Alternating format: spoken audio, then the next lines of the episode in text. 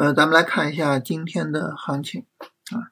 那首先来看一下大盘，然后呢聊一聊板块。嗯，从大盘的角度呢，今天市场整体上是一个反弹走势。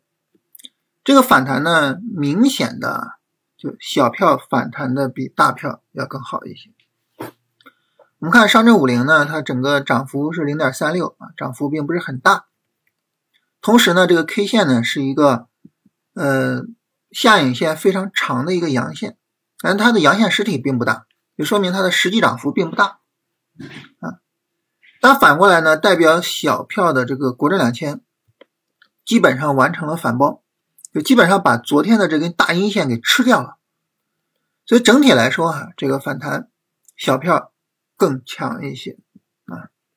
那这就意味着什么呢？这就意味着我们再去看板块的时候呢，更多去考虑炒作性质的板块啊。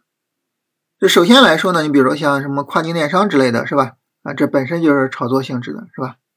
其次呢，如果说一个整体的大方向你比较看好啊，你比如说这个汇金啊，买入银行是吧？买入 ETF 啊，买金融啊，我比较看好金融。那么在我们比较看好的情况下，这个时候你说你做金融，做金融主要做谁呢？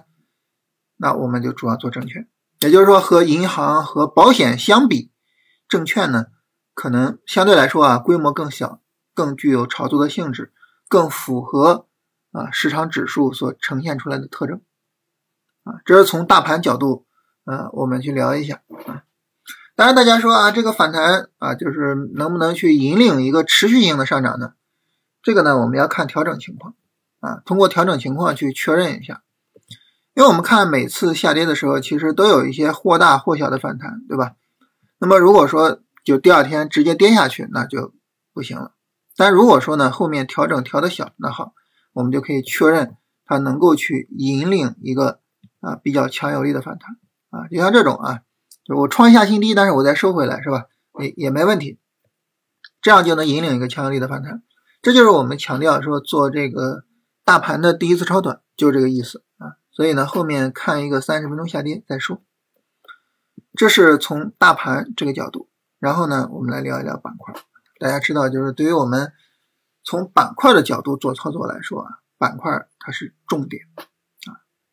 那因为今天大盘是反弹啊，而且呢，你不排除说后面大盘能够有一个持续性的上涨，对吧？至少说有一个短线上涨不排除。所以这个时候我们就要考虑啊，就是在后续的上涨中，谁有可能成为主线呢？我们就要琢磨这个事儿，对吧？但是我们来看现在的各个板块的话。去琢磨这个事情呢，我们会发现现在很难确定，为什么呢？因为各个板块呢算是一个普涨啊。当然大家说啊，这个知识付费涨百分之五点多，哇，这么大涨，这还算普涨吗？但我们看知识付费涨这么厉害，它有几个涨停呢？四个涨停股。四个涨停股里面呢，其中这个什么三维通信可能还是跟着通信、跟着卫星互联网走的啊，可能不是跟着知识付费走的。你再往下呢？你看，很快就是百分之六、百分之五，然后就就是走强的个股没有那么多啊。所以哪怕说板块指数涨了百分之五点多，那可能也反映就是说这个板块可能没有那么的强。如果我们按照涨停的数量进行排序，你会发现呢，今天涨停数量最多的是五 G 概念啊，但这主要得益于首先一个这个。六 G 啊，卫星互联网啊，这些概念在炒作啊，所以呢，这个通信走的比较好。再一个呢，就是五 G 概念，三百三十六个票，是吧？十个票涨停啊，然后十三个票涨幅大于百分之九，但是呢，呃，对于他来说还就就就几乎是它的三十分之一，对不对？三十分之一，所以这个比例还是有点低。就如果说就是某一天涨停股数量。